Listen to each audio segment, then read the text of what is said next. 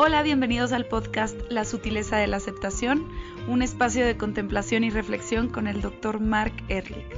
Trataremos temas relevantes a tu vida, a tus relaciones y tu crecimiento espiritual. Cualquier comentario, duda o tema en específico son bienvenidos a través de su página web www.erlich.com.mx, por Facebook bajo el nombre de Mark Ehrlich o Instagram como arroba Dr. Mark Ehrlich. Les deletreo el nombre porque a veces se complica. M-A-R-C-E-H-R-L-I-C-H.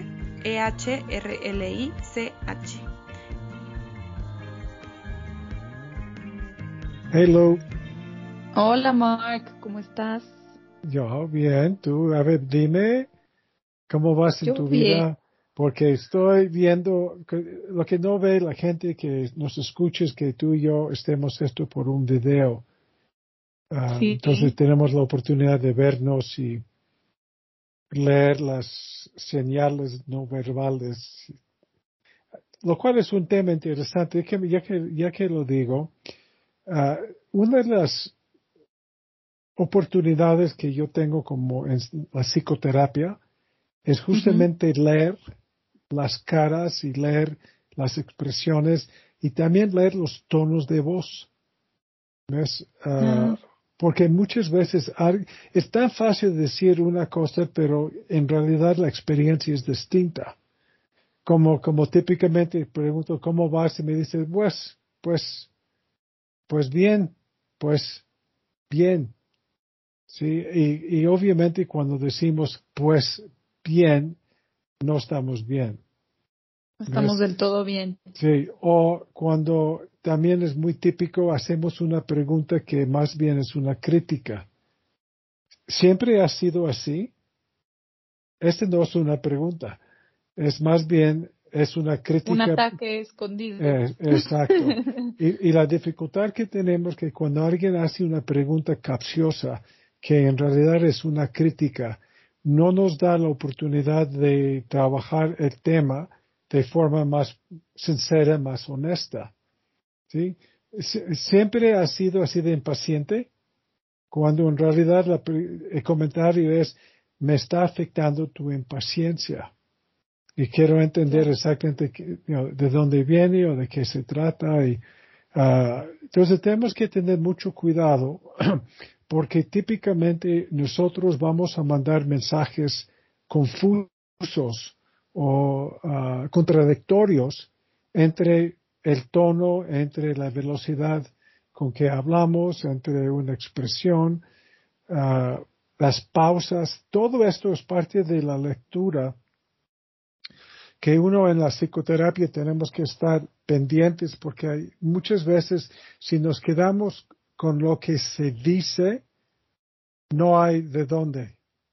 Te voy a dar un ejemplo. Tú sabes que estoy trabajando ahora en un proyectazo con un banco en el liderazgo de, la mujer.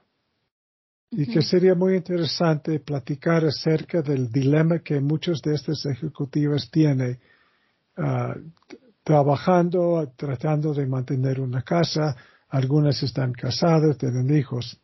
Pero lo que quiero compartir con, contigo y con el público Típicamente en estas sesiones de coaching pregunto, a ver, eh, ayúdame a entender un poco tu historia psicológica. y hoy la mujer me dice, tuve una niñez feliz. ¿Ok? y evidentemente no creo esto. Nadie tuvo una infancia feliz. ¿Te imaginas cuántas experiencias uno tiene en 10 años? impactantes también, porque no es que te quieran hacer sufrir o que el mundo te haga sufrir, es que eres una persona que apenas está explorando las situaciones, los, son muchas cosas nuevas y a veces lo nuevo puede parecer agresivo, porque no conoces. Por lo tanto, cuando la gente me dice, tuve una niñez feliz, digo, ah, qué bueno, pero vamos entonces a platicar la realidad, ¿ok? antes de iniciar este curso, uh, apliqué a estas personas la Enneagrama, que para mí es el perfil de personalidad más profundo que hay en el mercado hoy en día. Siempre lo he usado desde hace, no sé, 15 años. Entonces, esta persona en particular salió con dos heridas principales. Miedo de ser abandonada, soy abandonada y soy imperfecta. Okay? A lo mejor en un momento dado podemos platicar un poco acerca del enneagrama y cómo es relevante para tu vida de pareja, de, de trabajo. Pero en este caso, yo le decía, a ver, qué bueno que tuviste una niñez feliz, pero ayúdeme a entender dónde pudo haber iniciado la herida de ser imperfecta y de ser abandonada.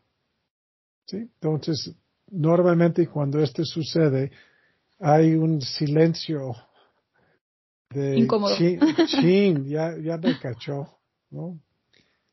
Platicamos que su papá trabajaba dos trabajos y estaba muy poquito tiempo en casa.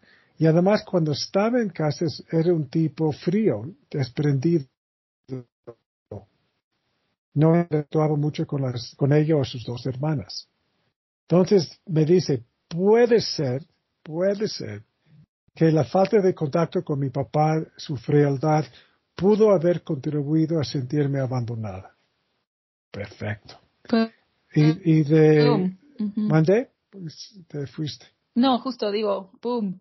Ya. o sea, como... un 20 que se cayó, ok. Y en términos de tu imperfección, que ¿dónde? Entonces me dice, curiosamente, mi mamá siempre trabajaba también. Entonces, mi abuela materna nos cuidaba mucho. Y era una mujer sumamente dominante y exigente y fría. ¿Sí? Por lo tanto, me imagino que ella tuvo muchas experiencias con la abuela en donde la abuela criticaba como un medio de enseñanza. Porque tú sabes que hay mucha gente que cree que si te, si te critico, te estoy ah, animando. ¿Ves? Entonces, lo importante de esto es, es tan fácil decir, tuve una niñez feliz. Pero con un poquito más de, reflexión, nos damos cuenta de que las cosas no son como me gustaría recordar.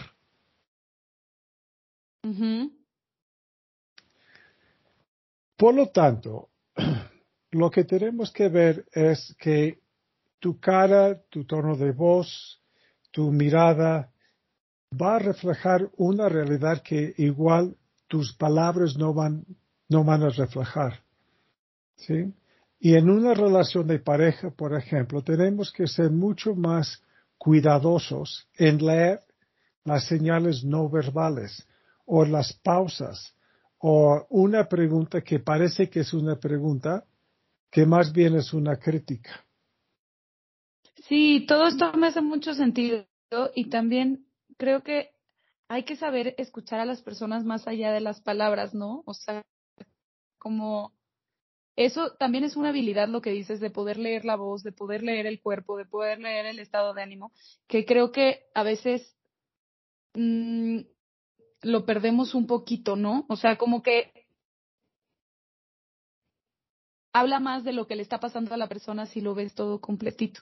Y de lo que estás diciendo, justo en el, en el curso yo sé que ah, estabas viendo el tema del liderazgo y muchas de ellas, porque te ayudé en el principio, este, querían buscar cómo ser mejores líderes con sus empleados, ¿no?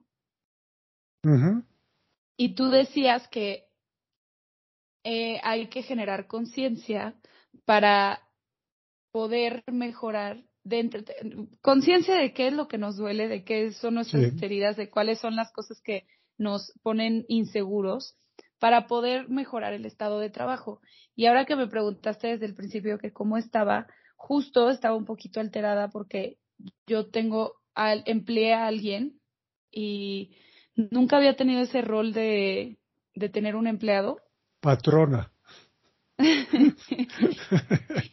Pero nunca había tenido ese rol y, y sí, a veces me reta el que las cosas no sucedan o cómo decir sin perder la paciencia o no sé, el otro día creo que me le acerqué como a decirle algo que me dolió mucho que pasó porque yo ya le había dicho que no y se me querían salir las lágrimas y luego cuando se terminó el problema, o sea, bueno, el, suceso dije, tengo que controlar más mis emociones porque no puedo llegar tan vulnerable a explicar un problema. Entonces sí, como que siento que eso es lo que estabas viendo con ellas también, ¿no? Como cómo balancear el tema de liderazgo.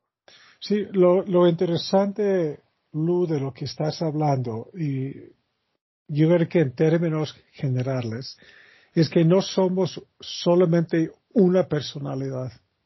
Porque si así fuera, no tendríamos conflictos. Siempre serías emotiva o siempre serías dominante o siempre serías como muy apoyadora.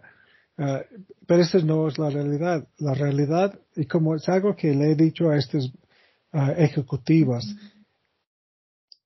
a fuerza tienes que ser distinta según la relación y según la circunstancia e inclusive según eh, el tema que estás manejando. Cuando estas mujeres están con sus jefes, por ejemplo, o jefas, ¿sí? una parte de esta personalidad va a estar activada. Cuando están en casa con sus parejas o con sus hijos o con su familia, otra parte de su personalidad va a estar activada.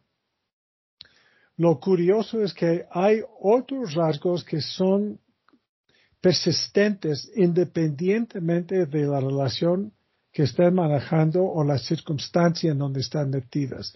Por ejemplo, la gente que tiene esta herida de, o este miedo de ser imperfecta, es una de las heridas ah, que hemos visto mucho en estos grupos de ejecutivas, el miedo de ser imperfecta, les motiva o les impulsa a ser workaholics, ¿no? De tener que estar trabajando, trabajando, trabajando, trabajando, con tal de evitar el miedo de ser imperfecta. Overachievers, ¿no? Ajá. Al mismo tiempo quieren ser las perfectas mamás. No, pues no, es contradictorio. Es lo que se llama mutuamente excluyentes. ¿Ok? Cuando yo les platico de esto, de que tienes que quedar mal en una o en otra circunstancia, y por lo tanto tendrías que enfrentarte a tu miedo de ser imperfecta, porque la vida no te va a dejar ser perfecta como una perfecta ejecutiva y una perfecta mamá, porque son temas mutuamente excluyentes, dado que tenemos un tiempo limitado a las cuatro de la tarde que tienes una junta con tu jefe y tu hija o tu hijo necesita que le ayudes con la tarea, no puedes estar en los dos. Tienes que tomar una decisión. Y lo que es tan importante en términos de la evolución psicológica es que gracias a esta exclusividad de que no se puede en las dos, en las dos relaciones, tarde o temprano tienes que enfrentarte a tus miedos de ser imperfecta. Y el crecimiento psicológico es reconocer que puedo no cumplir, pero no es porque soy imperfecta. Ese es el trabajo tan complicado. Puedo no cumplir en el trabajo, puedo hasta no tener el crecimiento que quisiera por este miedo de ser imperfecta y al mismo tiempo mantengo mi, valor como ser humano. Ese es algo que no se entiende sí, está difícil de entender. Justo, justo me, me tardé como en captar lo que me estabas diciendo, porque si la herida es el ser perfecto, entonces, ¿cómo le haces para sentirte valioso cuando eres imperfecto? Más bien es aceptar que todos somos imperfectos. Y, nos, y todos somos valiosos.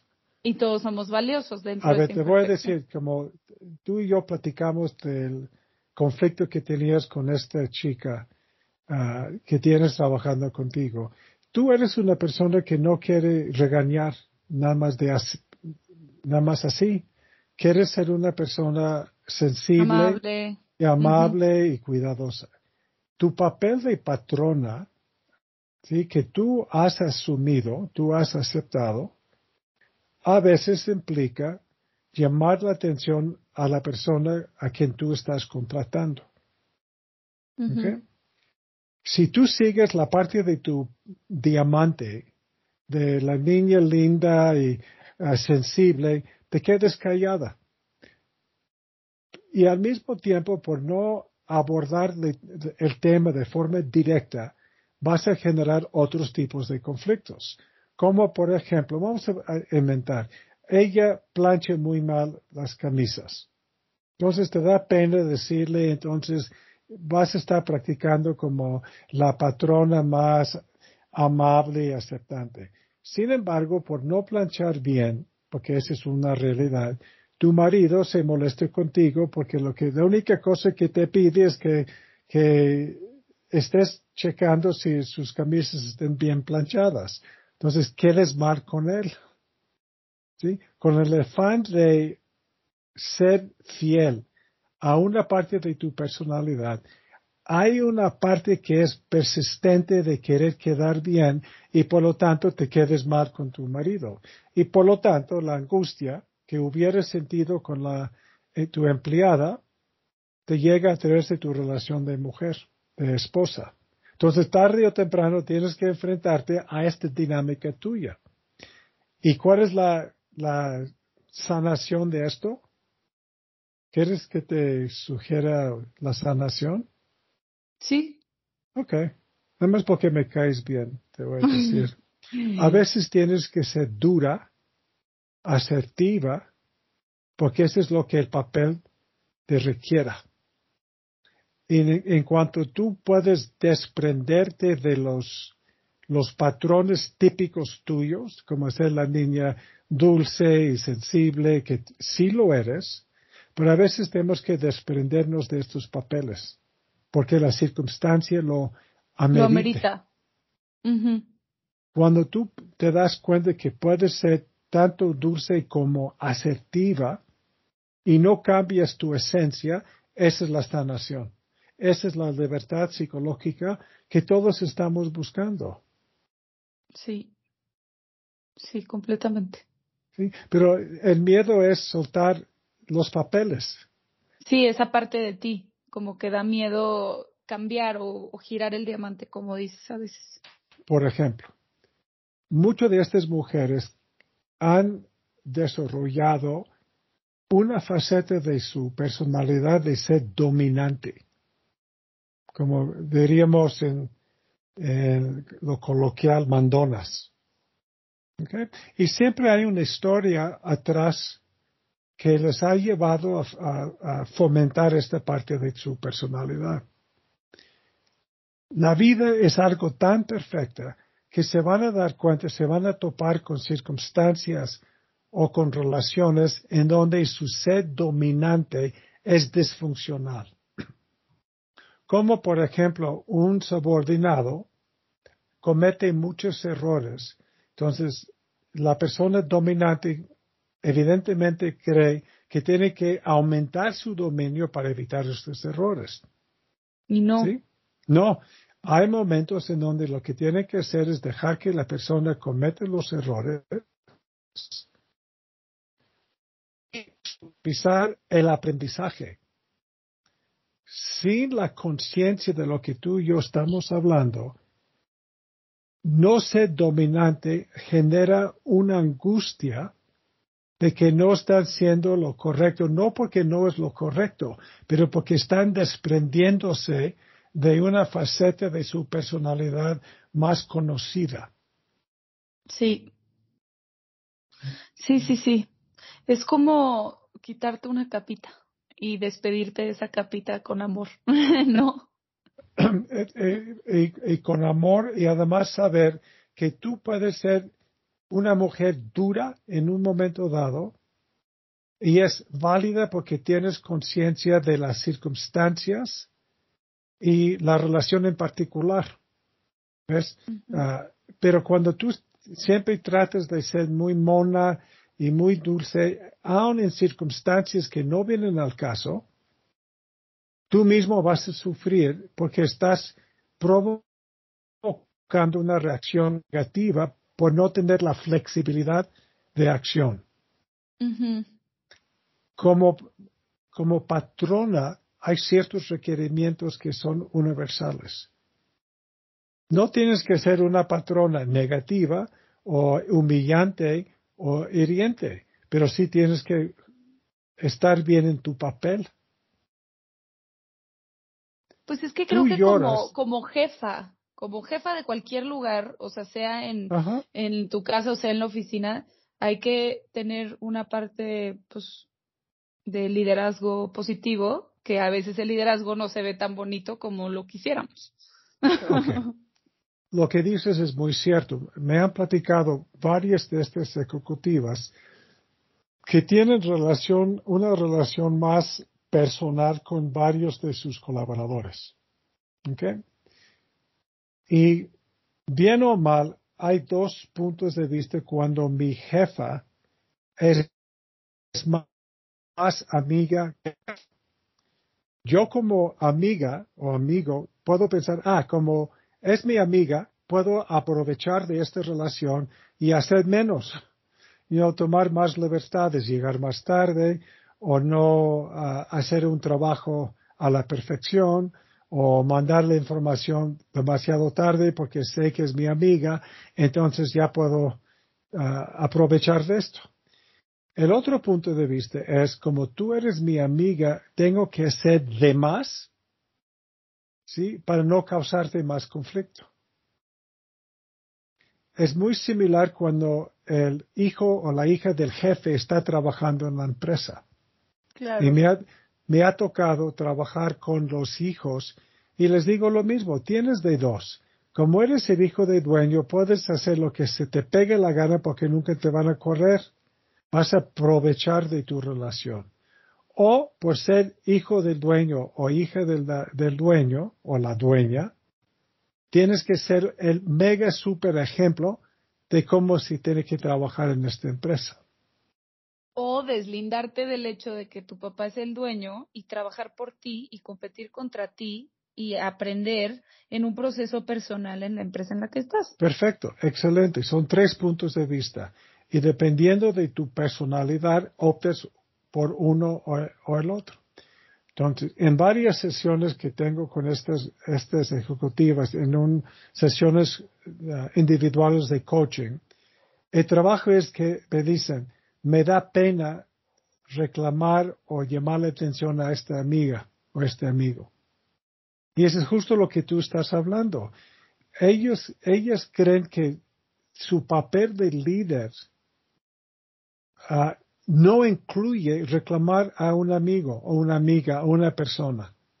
Y lo que el trabajo psicológico es, tu papel exige ciertas conductas que a, no respetarlas estás fallando como líder. Y si uno de tus colaboradores no están cumpliendo, aunque tomen copas en la tarde o van a sus casas en el fin de semana, el trabajo, en, digamos, en las horas de trabajo tienes que asumir este papel.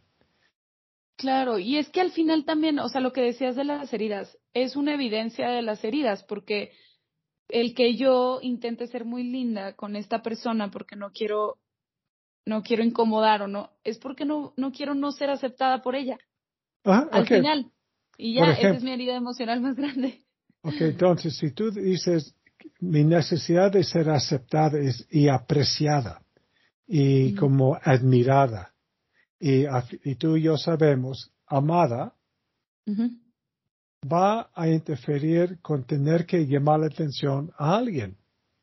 Completamente. Sin embargo, hay circunstancias en donde tienes que llamar la atención a alguien, porque si no, no estás cumpliendo con tu papel y por lo tanto vas a frustrar de todas maneras tu necesidad.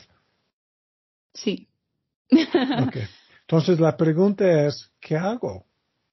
¿Sí? ¿Cuál es, cuál es la respuesta más sanadora ¿sí? en este momento. Tú puedes argumentar que, ah, ese es un tema superficial, no es para tanto, pero es tan importante como cualquier otro tema, porque ese es el tema de tu vida cotidiana. ¿Sí? ¿Te acuerdas que platicamos de que estamos pensando en organizar una serie de talleres que se llaman las lecciones sabias de la vida cotidiana. Y ese es un ejemplo de que lo que trataríamos en el taller. No estamos buscando ir a un uh, santuario y filosofar acerca de la impermanencia de la vida, aunque todo esto es, es, cierto, lo más relevante es cómo puedes tú aprovechar, Lucía, una circunstancia cotidiana y si quieres irrelevante, superficial, aunque no lo sea, para tu propio crecimiento psicológico y a la vez espiritual. Y es aprender a que tú no te defines por una sola respuesta, ni una sola necesidad psicológica, te tiene que determinar cuál es tu conducta. ¿Por qué? Sí. porque si dejáramos una rienda suelta de tu necesidad de ser admirada, dices, no te preocupes, yo voy a planchar la, camisa. Tú, tú, descansas. ¿Sí? Podríamos imaginar eso, que la necesidad de ser admirada, etcétera, es tan preponderante en tu vida, harías algo que no viene al caso en tu papel de patrona. ¿Sí? Sí. Y seguramente la vida te va a presentar a lo mejor tu marido o tu mamá o alguien te dice, ¿sabes qué? Estás mal por hacer esto. Entonces ya la necesidad va a estar frustrada por el Para el otro lado. Sí, sí, Tarde o temprano algo va a suceder para que, para qué? Para que estés más consciente de cómo estás manejando tus necesidades y todavía más importante, ¿para qué? ¿Para qué necesitas la admiración de quién? ¿Sí? ¿Para qué? Sí, y esa es una pregunta que requiere obviamente mucha contemplación. Sí, no, y desde la estás haciendo y ya me está entrando una película a la cabeza de los posibles porqués. Pero qué interesante, Mark, porque sí vuelvo a lo mismo de que puedo comprobar que tu teoría funciona, porque al final siempre se reduce a lo que te vulnera, a lo que te pone en evidencia, a lo que te pasa por dentro. Entonces todo lo que te disgusta, te hace sentir incómodo, te hace sentir triste o, eh, o extremos de emociones, está vinculado a esas heridas como primordiales que tenemos cada persona. Qué interesante. Ok. Además, para concluir, porque ya, ya es hora de, despedirnos. Cuando hablamos de un crecimiento psicológico y por lo tanto espiritual, estamos hablando acerca de desprendernos de las facetas de la personalidad que a través de nuestra vida ha motivado conductas. Sí. Es y esto no quiere decir ignorar ni minimizar ni exagerar. Estamos hablando de tener suficiente conciencia de qué es lo que está sucediendo en mi psicología que está generando este conflicto. Típicamente es una dificultad de, desprendernos de las facetas más comunes o más habituadas en nuestra personalidad. Pero vamos a ver qué, cuál es la respuesta o la reacción a esta. De la gente, sí. De, confusión, porque sé que es algo que puede generar ciertas confusiones. Um, entonces vamos a ver qué pasa, ¿no? Y uh, nos vemos la semana que entra. Y sí, aquí, aquí estamos receptivos a sus comentarios. Muchas gracias por sintonizarse y nos vemos el siguiente capítulo. Gracias, Mike. Bye, cuídate, mi Lou.